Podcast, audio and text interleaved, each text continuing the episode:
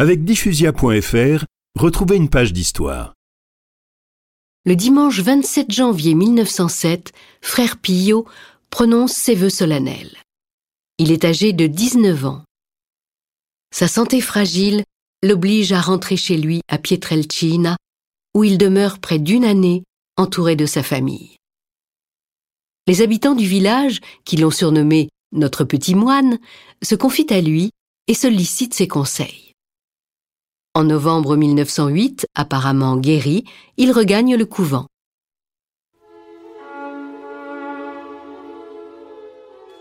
Mais au bout de six mois, ses supérieurs le renvoient chez lui. Il est atteint d'une tuberculose pulmonaire. Pendant sept ans, frère Pillot reste dans son village avec, de temps en temps, de vaines tentatives pour réintégrer le couvent.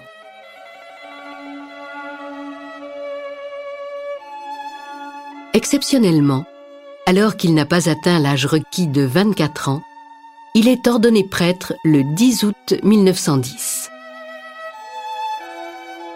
Sur les images de son ordination, il fait imprimer ces mots Jésus, mon souffle et ma vie. Aujourd'hui, en tremblant, je t'élève dans un mystère d'amour, qu'avec toi je sois pour le monde. Voix, vérité, vie, et pour toi, prêtre saint, victime parfaite.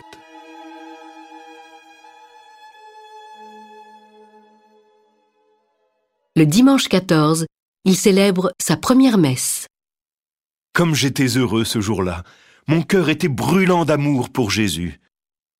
J'ai commencé à goûter le paradis. Jusqu'en janvier 1916, Padre Pio reste dans son pays natal. Puis il rentre au couvent de San Giovanni Rotondo qu'il ne quittera plus jusqu'à sa mort.